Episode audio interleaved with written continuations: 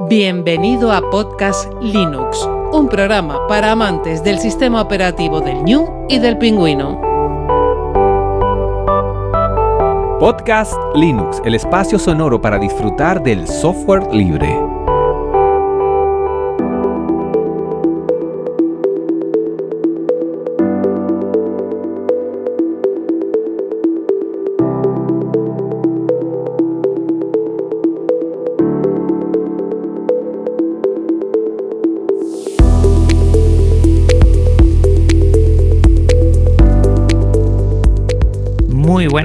Del software libre, bienvenido a otra entrega, la número 148 de Podcast Linux. Un saludo muy fuerte de quien te habla Juan Feble.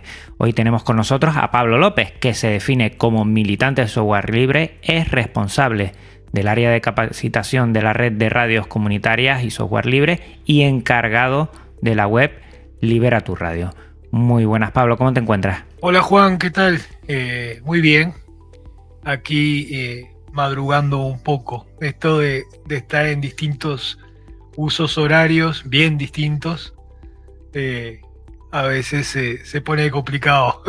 Yo agradecerte porque has hecho todo lo posible para cuadrar. Tenemos cuatro horas de diferencia y eso se nota. Si yo en la península aquí en España, a veces solo con una, tengo que hacer, eh, bueno, mis juegos malabares con cuatro, pues nada, te agradezco Pablo que, que siempre haya facilitado, sobre todo para tener esta entrevista que va a ser muy, muy interesante.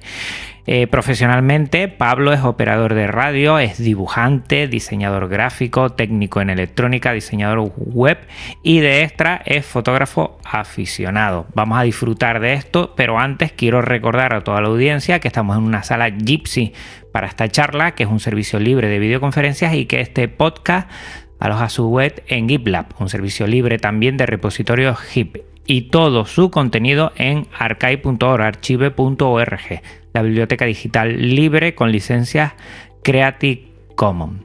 Por cierto, Pablo, ¿desde dónde nos hablas? Porque, hombre, entiendo que es América, pero no te sitúe exactamente el país o, o la localidad. Sí, mira, yo estoy en la República Bolivariana de Venezuela, uh -huh. en Táchira concretamente, frontera con Colombia. Uh -huh. Lo que pasa es que eh, yo soy uruguayo de nacimiento. Eso te iba a decir, porque aquí, por lo menos en Canarias, en Tenerife, hay mucho, mucho venezolano y venezolana y ese acento sí que no te lo ubicaba ahí. Te ubicaba más por Uruguay, Argentina, por esas latitudes. Claro, claro, por eso, pero hace, hace 11 años ya que estoy viviendo acá. Uh -huh.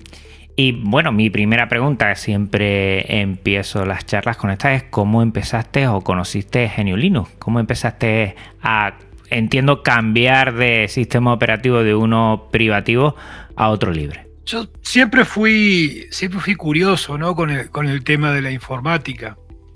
Y siempre fui alguien mm, preocupado un poco por, por el tema de, de la seguridad, de la privacidad incluso en aquellas épocas cuando, cuando empecé con, con GNU Linux.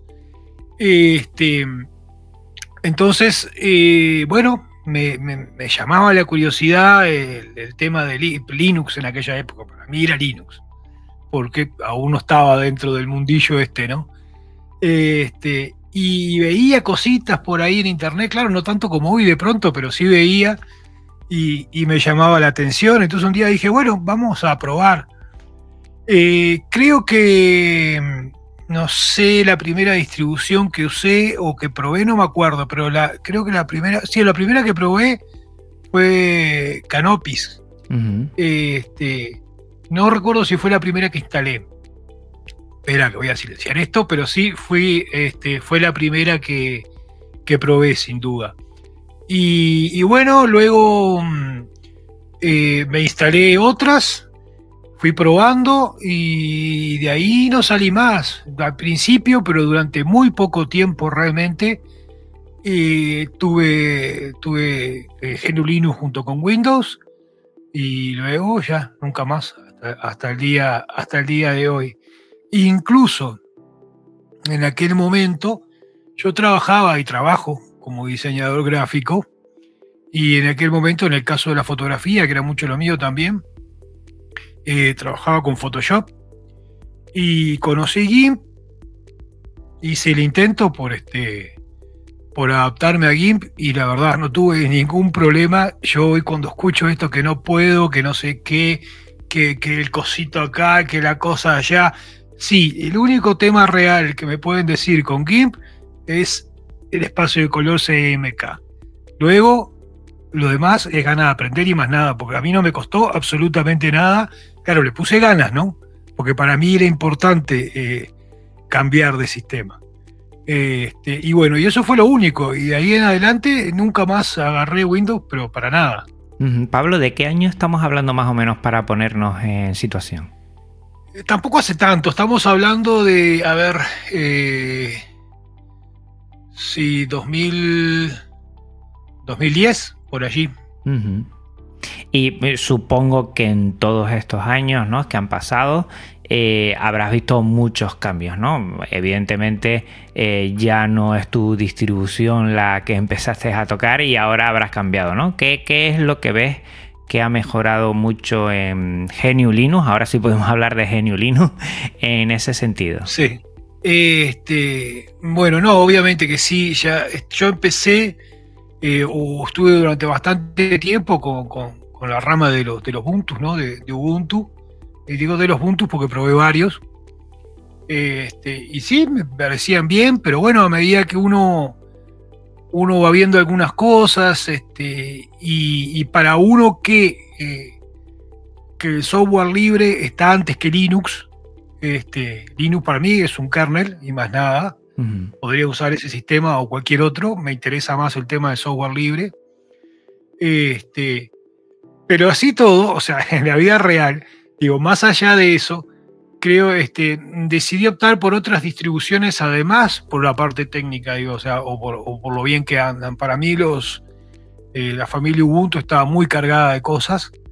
Eh, y tengo incluso ahorita, tengo una, se me mezclan las nacionalidades. Tengo una, una, este, una máquina que es vieja, o sea, yo estoy ahora con, estoy viendo si puedo comprar una, pero estoy con una máquina que me traje de Uruguay en su momento, eh, entonces necesito que las distribuciones funcionen bien, que rindan y tenerlas optimizadas. Y, las Ubuntu para eso no, no son. Digo, este, habría que limpiarlas de un montón de servicios que están ahí de más este, para que puedan funcionar. Yo hago hasta video en, la computadora mía. Y hoy por hoy eh, uso, estoy usando Manjaro, por eso digo que igual tampoco es que me obsesione con ese tema, ¿no? pero estoy usando Manjaro, que me funciona muy bien con XFCE, y también utilizo eventualmente eh, Ethertix, nuestra distro, este, para otras cosas, porque hago varias cosas, ¿no? Y Ethertix es una distro para radios. Y Manjaro la tengo acomodada para otra cosa, incluso para experimentar, como estoy experimentando ahora con, con Piperware, con el sistema de sonido nuevo. Y con la otra no puedo porque la otra tiene que ser una distribución totalmente estable porque está pensada para, funcionar los 327 días de, 365 días del año, los 7 días de la semana, ¿no? No puede darse esos lujos. Eh, al principio, sobre todo yo cuando contacté contigo y tú rápidamente, que te lo agradezco mucho, me dijiste que sí, que aceptabas esta invitación, eh, te definiste, mm, que me llamó mucho la atención, como militante del software libre. Para ti, qué es lo más importante y qué es lo que más te atrae del software libre. Que eh, lo acabo de escuchar y, estoy muy en sintonía con eso, ¿no? Está por encima de las distribuciones, está por encima de GNU Linux. Hay software libre por más allá de GNU Linux, evidentemente. Pero para ti del software libre, ¿qué es lo que más te atrae y qué es lo que más te gusta? Y bueno, eh, el, software, el software libre y su, su modelo, digamos, no voy a decir filosofía porque software libre no es una filosofía, este, eso es un poco demasiado, este, pero su, su, modelo o, su forma de ver las cosas desde el lado del, del, usuario, digamos, este, es lo que me gusta, sus libertades, o sea, que lo que nos permite hacer y lo que corremos el riesgo de perder cuando no damos importancia a esas libertades. O sea, cuando todo nos vale con tal de que, de que determinada cosa funcione o de tenerlo todo fácil. Eh, más hoy por hoy, digo, donde estamos eh, enfrentados, digamos, donde, o donde tenemos una internet que va hacia donde va, ¿no? eh, cada día en manos de menos empresas que controlan todo. Y si nosotros no cuidamos nuestras libertades o, nuestra opción de, disentir, seguramente la perdamos también. Es que eso es lo que mucha gente no entiende, ¿no? Mm.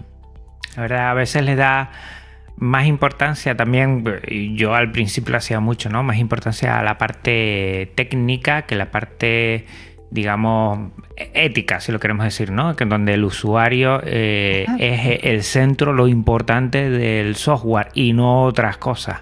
Y creo que eso, mm, sí, yo últimamente estoy viendo que, que toda giros de 300, 180 grados, porque 360 llegaríamos al mismo punto, y se van coartando las libertades. Sí es verdad que cada vez hay más un movimiento eh, por, por eh, la privacidad y puede que en algún momento eso nos sirva de catapulta a la hora de elegir el software libre y en especial GNU Linux como sistema operativo.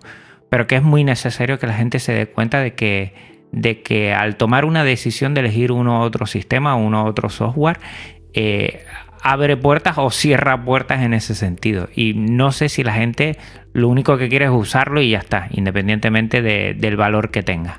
Sí, es normal, ¿no? O sea, también eh, no voy a entrar en, debate sobre otras cosas, digo, este, pero, pero es normal también que la gente, o sea, entre el mundo GNU Linux, digo, por otros lados, y diga, uy, pero mira, rinde más la máquina uh, pero no tengo que preocuparme de esto, no tengo que preocuparme de lo otro. Eh, bueno, haré mi, experiencia eh, para ver cómo soluciono los problemas que se me van presentando y eso, pero siempre desde un punto de vista meramente pragmático, ¿no? Eh, y no está mal. el tema es que hay que conocer la historia, hay que conocer cómo y, ver el, porqué de la importancia de lo otro y de lo ético. Eh, y tratar de hacerlo entender a la gente también, que es importante hasta para lo que ellos quieren usar. Porque el día de mañana, si nosotros perdemos todas esas libertades, bueno, probablemente utilicen un sistema, un sistema GNU Linux o Linux nomás, este, en, una máquina que sea propiedad, que sea propiedad de una empresa, iba a decir la máquina, pero prácticamente, ¿no? Como es el caso de Windows, por ejemplo. La máquina no es propiedad de la empresa, pero el software sí y no es tuyo. Este, y, bueno, y, les dé lo mismo también, ¿no? Pero cuando no tengan esa comunidad detrás, digo, para solucionar problemas y todo lo demás, veremos eh, qué, es lo que pasa. Pero creo que hay que hacer hincapié en eso también.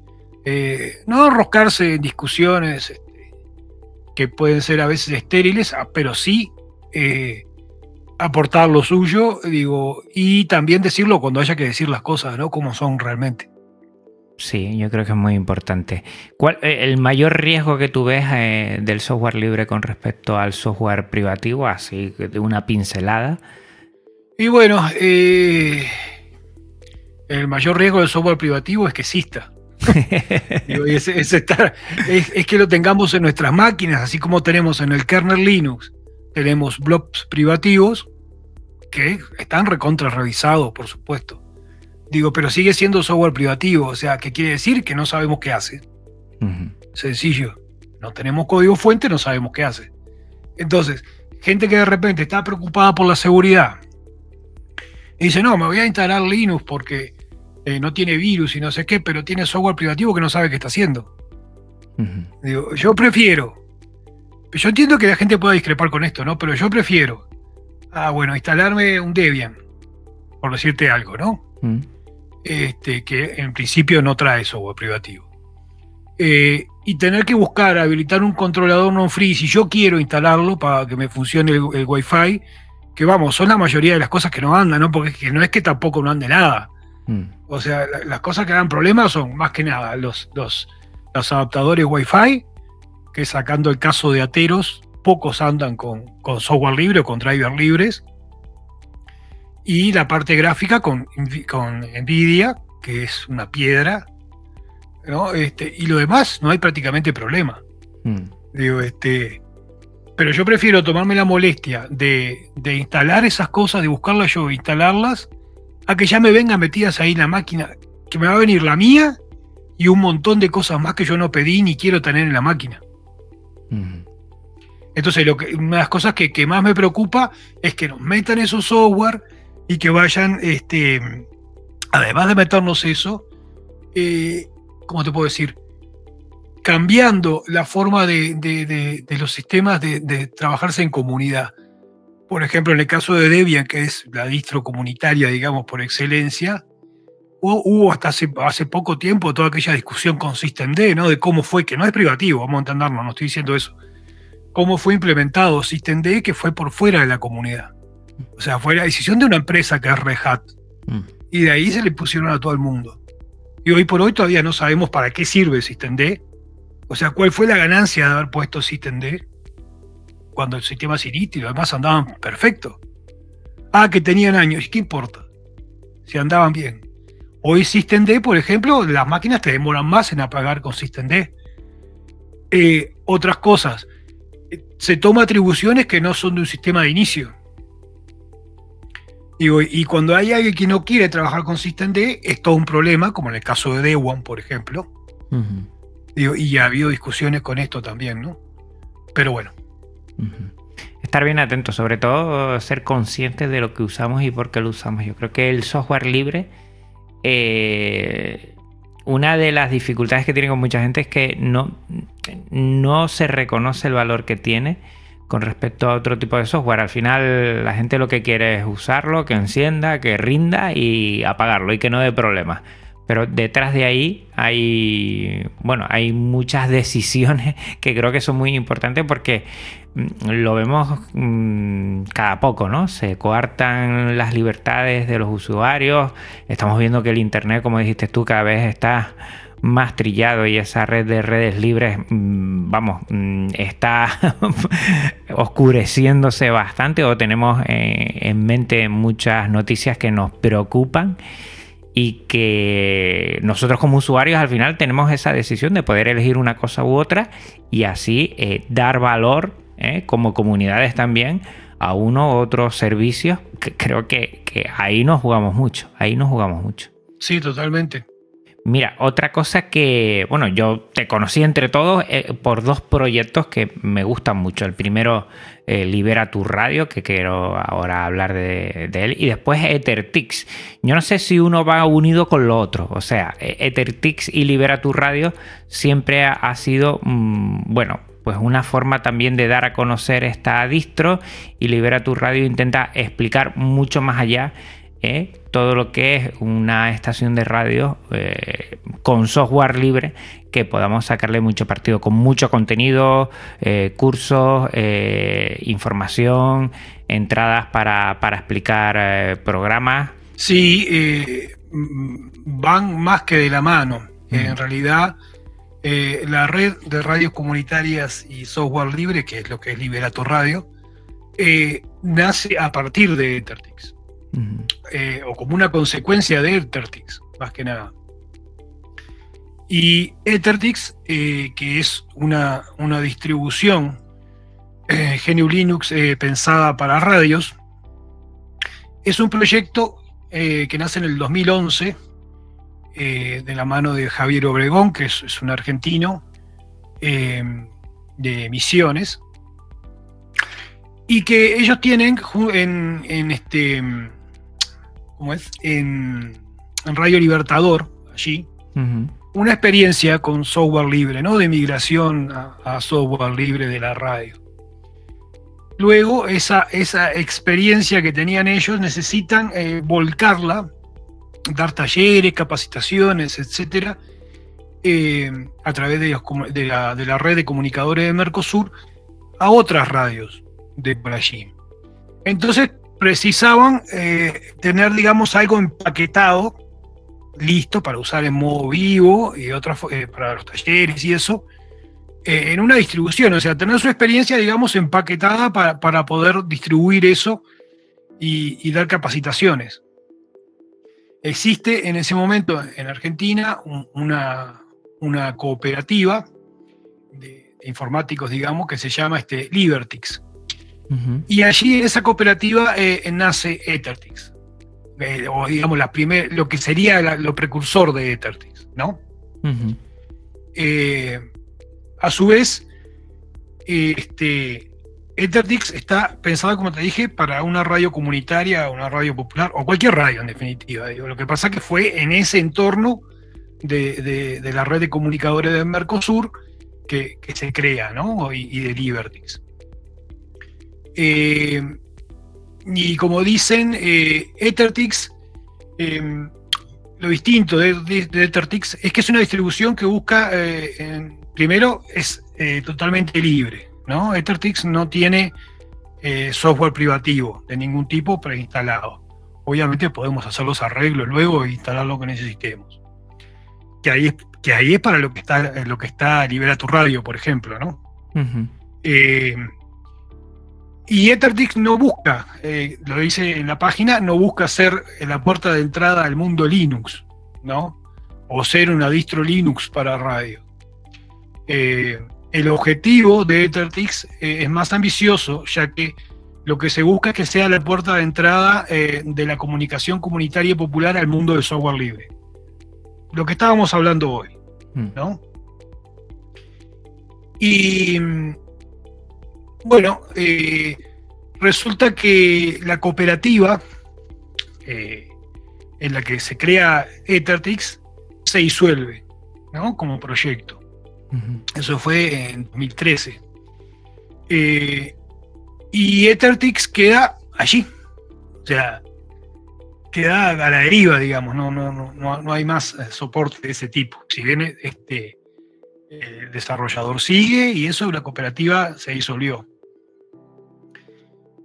Mm, de casualidad o causalidad, digamos, mucho antes de que yo conociera Ethertix, este, yo mm, ya trabajaba con software libre en radios, incluso en la radio que yo trabajaba en ese momento como operador, había, este, había instalado Rivendell en su momento, el automatizador, mm.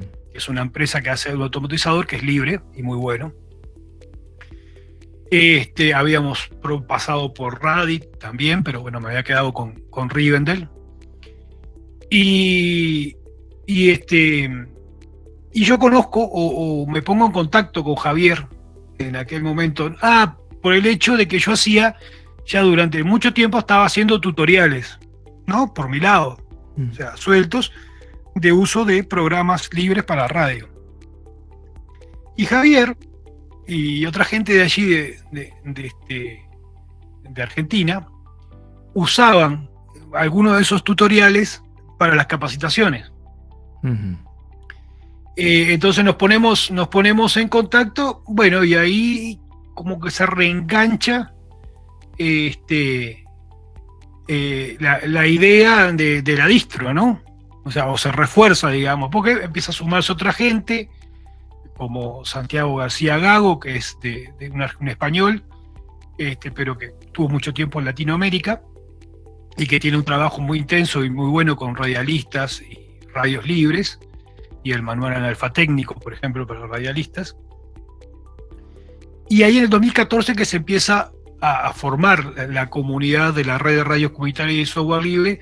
Por eso le digo, está, muy enrabada o enlazada a Ethertex. Mm. Porque eh, nace como un, digamos, como una, cosa de decir, ah, pero mira, esto ya existe, qué bueno. Y cómo nos juntamos y, empezamos a, a, desparramar Ethertex, ¿no? Por ahí. Este, se, suma, se va sumando Charles Escobar, que es el desarrollador de G-Radio, un automatizador, que es el que usamos actualmente, ecuatoriano. Clarita, Clara Roballo, que es la responsable actualmente del área de comunicación de la red. Eh, y al principio nos juntábamos e intercambiamos correos entre nosotros, otra gente más. No estoy diciendo los, que, digamos, somos el núcleo o nosotros le decimos el kernel, ¿no? Al jorobando de la red, pero la red es mucho más grande que eso. Este, o los que tenemos responsabilidades, más bien. Hmm. Y, empieza a quedar chicos esos correos. Entonces se crea eh, una lista de correos oficial y podríamos decir que, que, allí cuando se suman Alex, de Aller, eh, Luis Salazar de CEPRA Bolivia y La Maca, Loreto Bravo del colectivo Palabra Radio de México, es que, que se da, eh, que se crea realmente la red de radios comunitarias y software libre eh, formalmente. A día de hoy, um, esa red eh, supongo que tendrá mm, eh, conocimiento de todas las estaciones de radios que son libres, todo esto. ¿Nos puedes dar algún tipo de información? números, estadísticas o un poco cómo ha ido creciendo todo esto, porque bueno, a día de hoy yo siempre que entro en liberaturradio.org hay mucha información y, se conoce que hay eh, cursos, capacitaciones y que la gente va respondiendo, ¿no? Eh, comentando todo eso y creo que es importante saber que, que, de todo este proyecto ha nacido esta, esta red con muchas unidades a lo largo y ancho de toda América. No sé si en España también habrá alguna, pero me consta que en América sí hay muchas.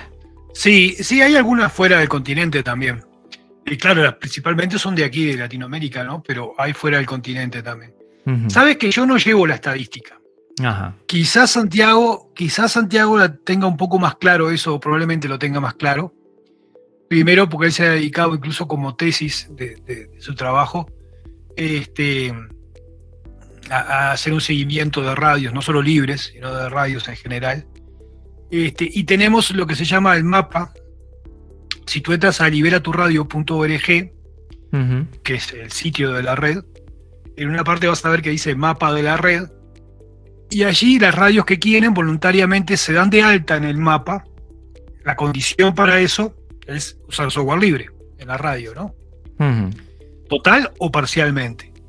También hay podcast este, no solo radios, también hay podcasts que usan software libre, pero están divididos ¿no? por categorías. Entonces tú entras, llenas un formulario y, lo, y te anotamos, digamos, en el mapa, y allí puedes ver esta información de la radio, un, este, un reproductor, etc.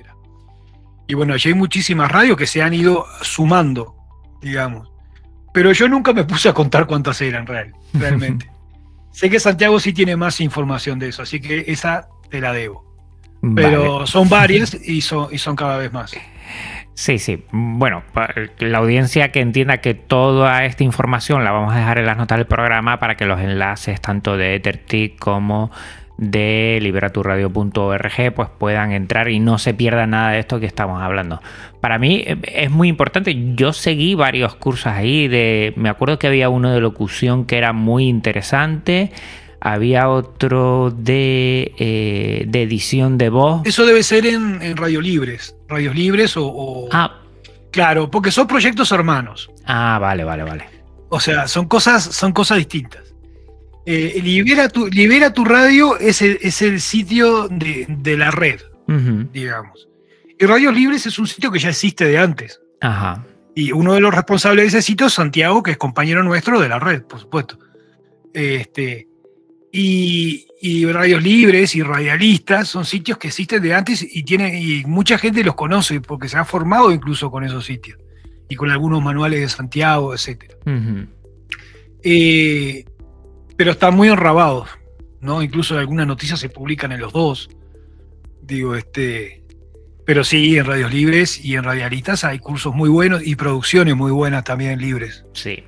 Lo vamos a dejar todas las notas del programa, que creo que es muy importante porque yo quería aquí también a, ese medio de comunicación tan importante. Nosotros eh, nos conocimos más por el podcasting, pero la, madre radio, de la que yo de, joven escuchaba mucho, sobre todo porque mi padre era un oyente desde primera hora de la mañana hasta última de la noche.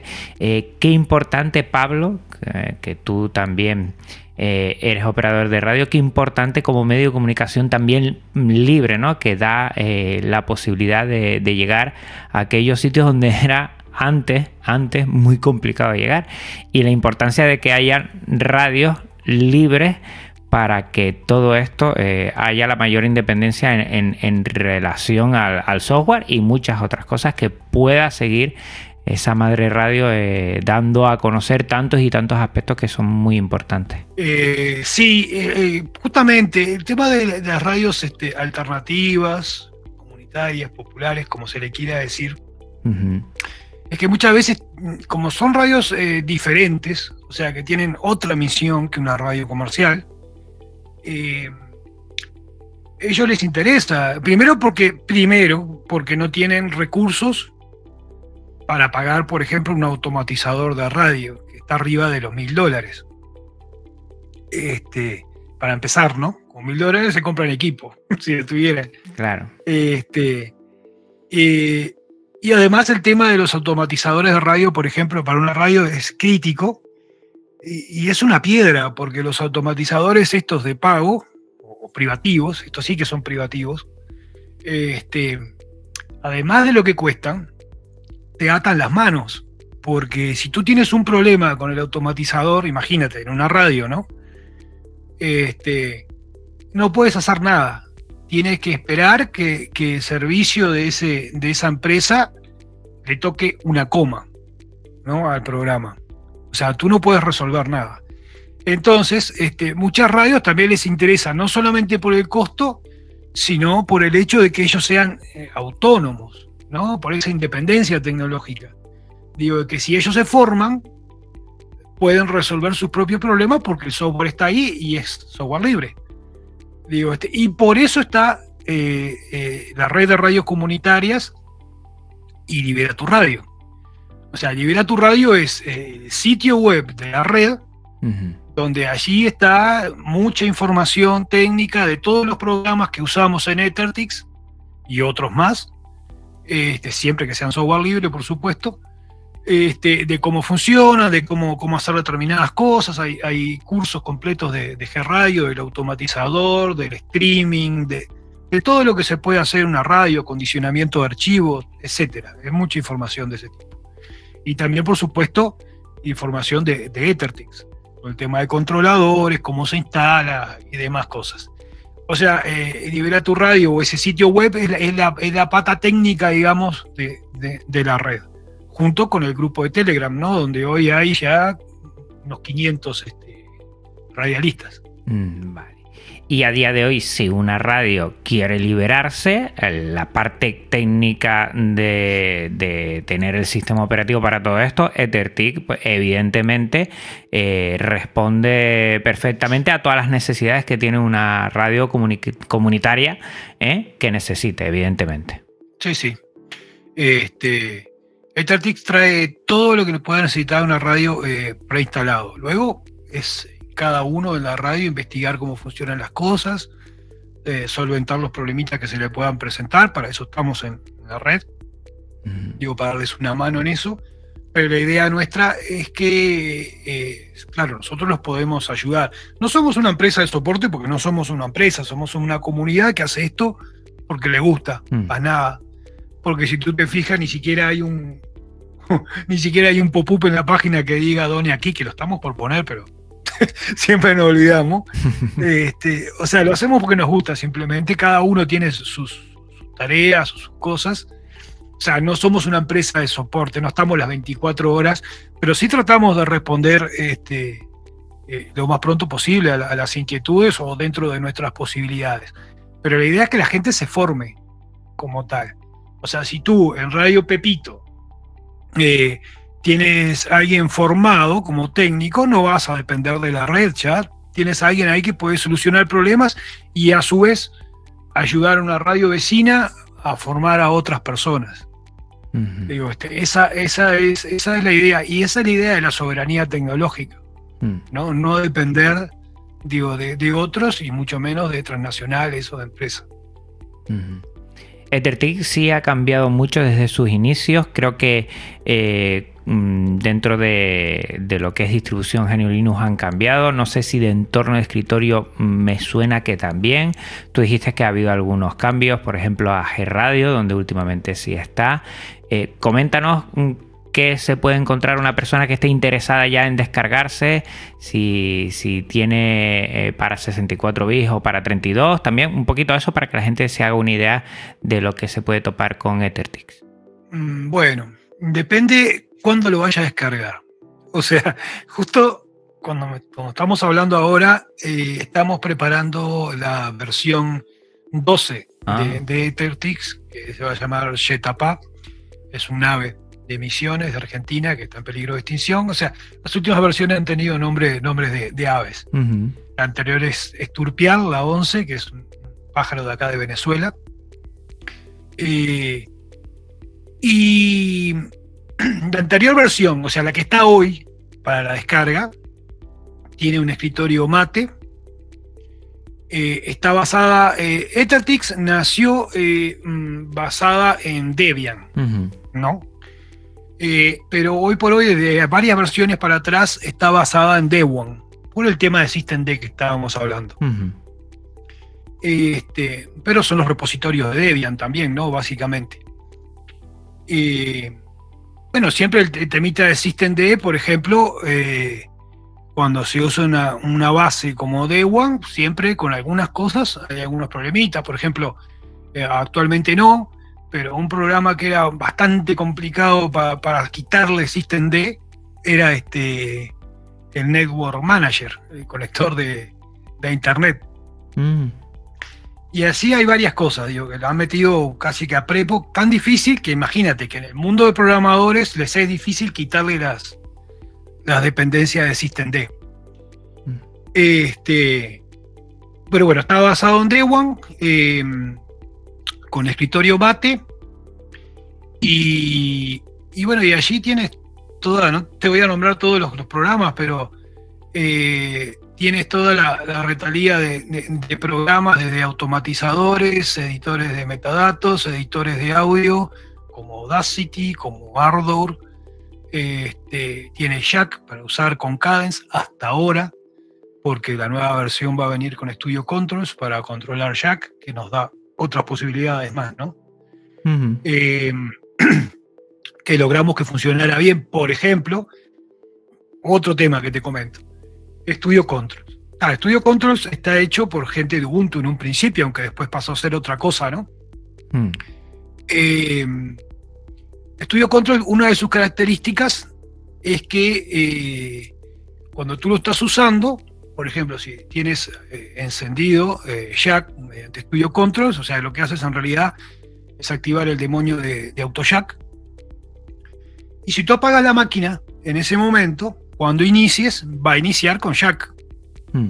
Y si tú abres Studio Control para Jack y apagas la máquina, cuando inicie, va a iniciar con Pulse y no va a iniciar con Jack. Eh, bueno, eso, por ejemplo, en Ethertix no funciona. Porque depende del System D. Por ejemplo, todavía no hemos estudiado el tema del script para aportarlo, ¿no? Que eso probablemente se puede hacer. Todo lo demás de, de, Studio Control funciona perfecto. Entonces, ¿qué hicimos? Como apaño, digamos, como no funciona así, como debería, este, nosotros pusimos eh, una entrada al menú de inicio. En, el caso de EtherTix 12 de Jetapa, eh, va a venir con XFCE solamente. Actualmente tenemos una versión con Mate y una versión con LXQT. Eh, la próxima va a venir solo con XFCE. Eh, y bueno, en el menú de, las aplicaciones al inicio tenemos una entradita allí que luego que tú usas una vez Jack, la puedes marcar para que inicie con, con Jack, digamos. Este, y si no quieres iniciar con Jack, la desmarcas. Tuvimos que hacer esa solución intermedia por el hecho de que, no, de que en esa parte no funciona como debería. Hmm. Este, pero bueno, entonces viene con eso, viene con, con, este, con Carla para las conexiones, este, programas para streaming, eh, programas para quitar eh, los silencios a, los temas musicales, los silencios que quedan, los baches, esos que quedan de tema y tema, eh, renombradores de archivos, no sé, vienen un montón de programas para ajustar, autonivelar, digamos, el volumen de toda la música de la radio todo lo que puedas necesitar para una radio. O sea, una navaja suiza ya perfectamente afilada. Sí, y probada, ¿no? Y probada. Efectivamente, y para quien quiera, pues, pues que puedan empezar. Eh, porque además, además, además Javier, o sea, eh, que arma la distro, porque hay que ver que es el trabajo de Javier, ¿no? O sea, nosotros le damos una mano porque Javier es informático. Él es administrador de sistemas, este, y, es y es, y es, y es este, informático. Y conoce mucha gente de radio, pero lo de él no es la radio, ¿no? Hmm. Este, entonces nosotros le damos una mano en toda esa parte, digamos, en la parte radial, o sea, por qué esto sí, por qué esto no, por qué se necesita esto, porque si fuera por él te dejaba la consola, ¿no? este, porque claro, pero bueno, una de las cosas buenas que, tiene tener un tipo de esto es que eh, él está preocupado fundamentalmente en que la distro sea estable, ¿no? que no tenga ningún tipo de problema. Y eso está muy bien porque una radio hace un uso intensivo mm. de la distribución y no se puede quedar con la máquina colgada por cualquier tontería. Porque mm. Linux también se cuelga. Este, entonces, eso, él tiene mucho cuidado con ese tipo de cosas, con la paquetería. Por ejemplo, cuando añadimos algo, como en este caso Studio Control, que no está en Debian, no está en los, en los repositorios de Debian, se usa un repositorio de, Ubuntu, para este caso, no, de Ubuntu no, perdón, de, Studio Control, que tiene de, este... Ubuntu Studio. El, repositorio de Ubuntu Studio, exactamente, eh, que tiene ese programa y más. Pero Javier tiene cuidado de que de ese repositorio que nosotros tomamos y añadimos, no se puede instalar cualquier cosa. O mm. sea, está el apt pinning hecho para que solamente tome los paquetes necesarios para Studio Controls y que no rompa nada en el sistema, ¿no? Porque no es cuestión de estar metiendo PPA y cosas a lo loco y que después tengas un sistema inestable. Hmm. Este, entonces, EtherTix, como él está preocupado por ese tema, digo, te puedo asegurar que es una roca, hay que romperlo, eh, porque, porque está, es muy cuidado eso. No, claro, yo entiendo que, un sistema informático dentro de una radio que las radios trabajan 24 horas, 7 días a la semana, 365 días al año, eso tiene que estar a prueba de fisura mm, total, ¿no? Y, además que tiene que rendir y siempre está eh, digamos, en caliente, ¿no? No, no, normalmente no se apaga, normalmente no se apaga un ordenador que está destinado a eso, por lo tanto tiene que ser eh, específico y siempre utilizando y siempre, bueno, muy estable. Eh, tienen para los dos tipos de arquitecturas, por si la gente ya ha pasado de los 32 bits, pero no sé si, si en su momento tenían y ahora lo siguen manteniendo. Mira, hasta la versión anterior, Turpial, eh, teníamos. Teníamos eh, en 32 y 64. Estamos pensando realmente para esta versión si vamos a mantener los 32 o no, por varios motivos. claro, nosotros estamos en contra de, esa obsolescencia, ¿no? Digo, este, pero hay un hecho que, que, es real. Primero que las máquinas de hace 10 años ya corren 64. Cierto. Este, y segundo, que una máquina que va a hacer radio, difícilmente con una máquina de 32, no porque sea 32, sino por las características de la máquina, que o sea, antes de que sacara el 64, difícilmente pueda funcionar una radio. Porque no es solo el sistema, son los programas que vas a usar en la radio. Claro. Si bien, por ejemplo, G-Radio es súper liviano, porque G-Radio trabaja en base, obviamente es una interfaz gráfica, pero trabaja en base a, a, Bash Script. O sea que este, es muy liviano en su funcionamiento, pero así todo, yo qué sé, vas a abrir un navegador nomás y hoy por hoy un navegador te está comiendo un giga y pico para arrancar. Sí, sí, sí, eso las mata a todas las distribuciones. Entonces, por más distribución, por más distribución súper liviana, que yo tenga una distribución en LXQT para una radio, va a estar muy complicado si vos la mm. usás con, una máquina de 32 bits. Entonces estamos viendo si, si se va a mantener esa, esa, porque aparte es trabajo para Javier, ¿no? Y aquí nadie cobra nada. Mm, este, y hay que compilar, y hay que. Entonces, este, estamos viendo si se mantiene o no. Lo mismo que el escritorio. Eh, teníamos, claro, un escritorio, el XQT, porque bueno, era para esas máquinas, y otro mate. Y bueno, ahora decidimos hacerlo solamente con XFCE que tiene un buen rendimiento y más en EtherTix. Me gustaría que la probaras cuando salga esta versión. Yo ya la tengo. Es más, estamos haciendo la charla ahora desde, desde EtherTix. Ah, desde, EtherTix 12. Eh, sí, porque aparte incluimos otra cosita que tiene incluido para las entrevistas es la versión de escritorio de Jitsi, este, que es con lo que estamos hablando ahora. Efectivamente. Y bueno, este, entonces se decidió usar solamente XFCE para esta versión. Y veremos si hay 32 bits. Qué interesante. Oye, mm, lo dijiste al principio de la charla y como tú controlas bastante, quiero que nos des tu opinión de Pyrewire como nuevo servidor universal para todo eh, de, de, audio. ¿Qué tal funciona? ¿Cómo va este proyecto? Y, y si es realmente eh, la alternativa viable y sencilla de Jack que a veces a los que no controlamos un poco nos lleva a ciertos quebraderos de cabeza cuando queremos conectarlo con Alza y con, otros servidores de audio. Va bien. Este, eh, yo en Manjaro lo estoy usando hace un tiempo ya. Y desde hace un tiempito a esta parte ya no, no me ha dado más problemas. Ojo, yo no soy músico, que es de pronto el que el que más está acostumbrado a usar Jack y más este. Yo uso Jack en todas las. O sea, en Ethertix aquí ahora estoy usando Jack. En Manjaro usaba Jack y empecé a probar eh, Paperware porque bueno, porque es lo que viene. Y hmm. lo vamos a tener ahí. Este, y más que viene de Red Así que ya sabemos que lo vamos a tener ahí. Este, espero que no hagan, no la hagan complicada como consiste en D. Este, y bueno, es otro tema. Eh, funciona bien, o sea, o está funcionando bien. Eh, creo que está bastante maduro, quizás eh, para algunos usos todavía no. Es más, Javier, este, me estoy diciendo, ¿qué hacemos? ¿Lo, incluimos? ¿No lo incluimos? Le digo, no, todavía no. Digo, porque es una radio, digo, necesita estabilidad 100%. Mm.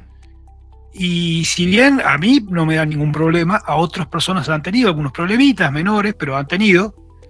Este, y nota menores de ahora le sucedió a un amigo, no sabemos si va por el lado de Piperware, eh, en Arch Linux, ¿no?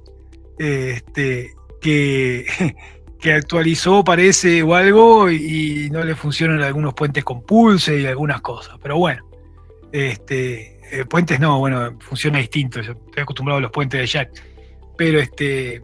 Pero también entendamos que, que Piperware sustituye ¿no? tanto a Jack como a, como a Pulse Audio. Hmm. Este, y bueno, ha tenido algunos problemas ahí, pero son lógicos, o sea, está desarrollándose todavía por algo, no está, bueno, sí, está predefinida en Fedora, que es el experimento de Red Hat, pero bueno, este, ahí está predefinido, pero en otras no, y yo, yo me va a matar porque le digo esto, porque ahora está fan de, Fedora. Este, pero es el caballito de batalla de experimentación de Red Hat y de comunitaria ya no tiene absolutamente nada. Hmm. Eh, y entonces, este, le dije, no, todavía no, no lo vamos a poner por un tema de estabilidad más que nada. Dejemos pulse y para el que quiera usar, vamos a tratar de mejorar el uso con Jack. Y aunque no lo creas, mucha gente, a pesar de que les cuesta, hay un problema también actualmente que yo no sé por qué se da, que uno diría son los millennials estos, pero no. O sea, se da eh, eh, en casi todas las generaciones. A la gente le cuesta leer. O sea, incluso le cuesta hasta ver un video, no solo leer. Este, y hay cosas que si vos tenés una responsabilidad en una radio, por ejemplo, y querés aprender, querés usar determinadas cosas, te no vas a tener más remedio que estudiar. Mm. Digo, y si no, bueno, mala suerte, porque tampoco podés ingresar a un grupo, como hay tantos, este, grupo de Telegram o de lo que sea, a preguntar todo, cuando lo único que tenés que hacer es poner en un buscador tal cosa y lo vas a encontrar en 10 segundos. Hmm. Digo, este, por lo menos esmerate un poquito eh, eh, en ver lo que otros se tomaron la molestia de preparar para que vos aprendas. Eh, y en el caso de Jack, vos sabés, Jack tiene su, su, curva de aprendizaje, ¿no? Y hay que entenderlo sobre todo. No es tanto lo difícil de usar, porque no es difícil de usar. El tema es entender cómo funciona.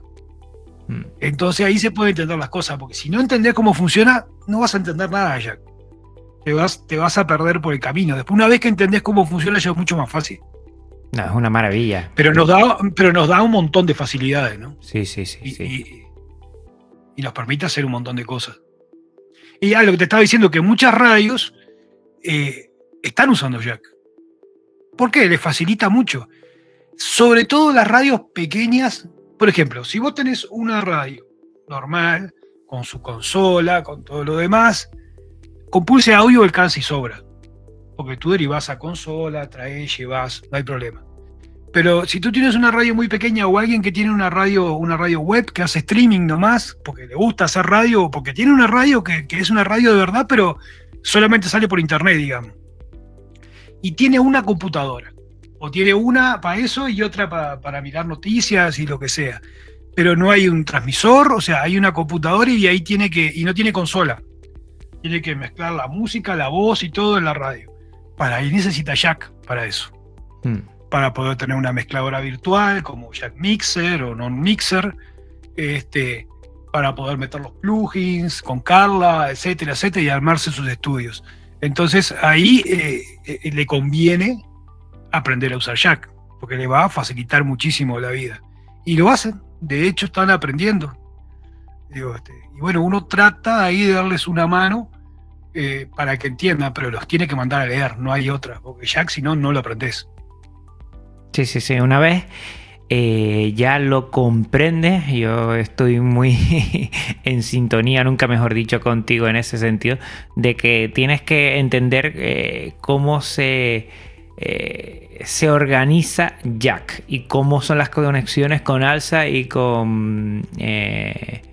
¿Cómo se llama? Mucho yo ahora me, me olvidé. Con, con Pulse. Con Pulse Audio. Con Pulse Audio para que, pueda conectar y nos dé esa latencia tan baja y después esas posibilidades de conexión que, hacen que, podamos tener eh, un estudio de audio dentro del, ordenador que no nos permitía antes Alza y Pulse Audio y ya lo tenemos. Y Fireware si ya viene eh, dentro de casi todas las distros, eh, porque ya hay que instalarlo normalmente, no te suelen venir en las distribuciones a no ser que sea muy específica. Exacto. Eh, pues, pues va a ser muy sencillo, va a ser muy sencillo, creo que va a ser un avance interesante. Si tú te fijas, o sea, ¿cómo será de que Piperware viene porque viene? Que ya todas las distros, si bien no está activado, lo tienen. Sí, están todas las, todos los paquetes, o sea, todas las distros tienen la paquetería ya de Pipeware ya ahí. Hasta en Debian está, o sea, eso es simplemente el día que digan, bueno, ya está pronto, todo el mundo lo activa. Mm. Este... Y eso que, falló, cuando tú dijiste lo de los fallos, falló alguna actualización, que sí que fue, porque está en desarrollo, evidentemente, dio un pequeño fallo, enseguida lo solucionaron y a partir de ahí... Sí, también se han solucionado rápido, se han solucionado rápido también. Tiene muy buena pinta. Sobre todo daba algunos problemitas eh, con Ardor, este, al principio. Recuerda que, que mm, Piperware mm, va a ser lo que va a suplantar a Pulse y a Jack para todo uso, mm. ¿no? O sea, tiene que andar bien para el que mira video de YouTube, pero tiene que andar bien para el músico también. Efectivamente. Este, y ahí es la parte más complicada, ¿no? En el uso intensivo ese. Y ahí es donde ha dado problemas en algunos casos. A mí no me ha pasado porque yo no lo exijo tanto. O sea, yo lo que hago con, con Jack o con Piperware en este caso, lo que estoy haciendo ahora. Armarme un estudio con algún plugin, con alguna cosa para, para quitar ruido y, demás, poca cosa más, meter algún mezclador, pero no, no hago una canción con 500 pistas. no tengo problemas de que la latancia tiene que ser la mínima porque, porque si no me complica un poquito. Digo, esos problemas no los tengo. Y hago un uso, digamos, no el de un usuario común, pero tampoco el, de un este el de un músico, ¿no? Bueno, a mitad, a mitad. claro, pero fíjate, por ejemplo, las ventajas, este, eh, por ejemplo, una de, una de las ventajas, ahora no hablando de, de, Paperware, sino de, Jack, ¿no? Eh, ahora que tenemos ahora, al incluir Studio Controls, en vez de Cadence, que era lo que usábamos hasta ahora, que es muy bueno y, y todo lo demás, digo, este, y funciona bien. Pero bueno, una de las ventajas de Studio Controls eh, en el tema de Jack es que te permite usar más de una tarjeta de sonido al mismo tiempo. Efectivo, sí. ¿no? Que con Cadence no se podía. Así se podía, pero no se podía directamente desde Cadence. ¿no? Este, con Studio Controls sí. De hecho, en, la máquina esta que estoy probando, eh, tengo la tarjeta USB, que es la que manda, digamos, y, tengo la integrada de la computadora y puedo usar las dos. Y de hecho, G-Radio, el automatizador que no trabaja con Jack por ahora, bueno, no sé, vamos a ver, porque como se viene lo otro también, este, trabaja con, Pulse Audio, eh, puedo usar aunque trabaje con pulse audio, esas dos tarjetas de sonido distintas. Porque en el caso del automatizador tú siempre tienes para elegir eh, en cualquier automatizador por qué tarjeta, en el caso de tener más de una, que las radios casi todas tienen dos tarjetas por lo menos, este, mm, por dónde sacas la música, digamos que sale al aire, y tienes, usas otra tarjeta para el cue, o sea, para la preescucha de temas. Por ejemplo, si querés escuchar un tema porque no sabes bien cuál es o tenés una duda, vos lo querés escuchar, pero que no salga al aire. Entonces usas otra tarjeta para eso. Y eh, con, ahora con, este, con Studio Controls, eh, cuando tú en G-Radio vas a seleccionar las tarjetas, ve lo que ve Pulse Audio. Entonces eh, no te va a ver las tarjetas cuando estás usando Jack, pero te va a ver los puentes, los puentes con Jack, los que crea, este, lo que crea Studio Controls, ¿no? los, puentes, los puentes de salida con Jack. Entonces, si tú, por ejemplo, creas dos puentes en Studio Control, que puedes crear los que se te antoje, este, y, los denominas, tú conectas un puente a una tarjeta y otro puente a otro. Entonces es como si tuvieras dos tarjetas y podés usar las dos así seleccionando, que antes no se podía. Eh, es otra de las ventajas, por ejemplo.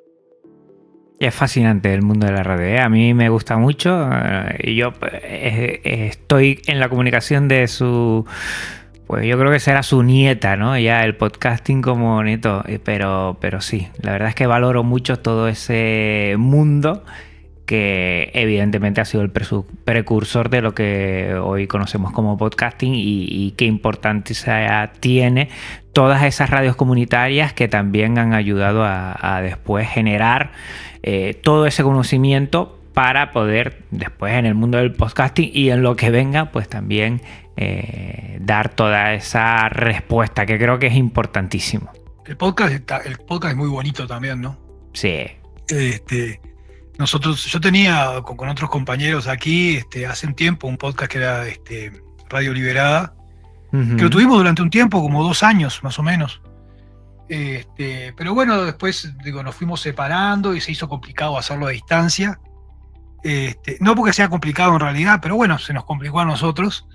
Este, y, quedó por esa. Y a veces en, a veces en, el kernel de, Libera tu Radio decimos, vamos a hacer un podcast, vamos a hacer un podcast, y nunca nos decidimos al final.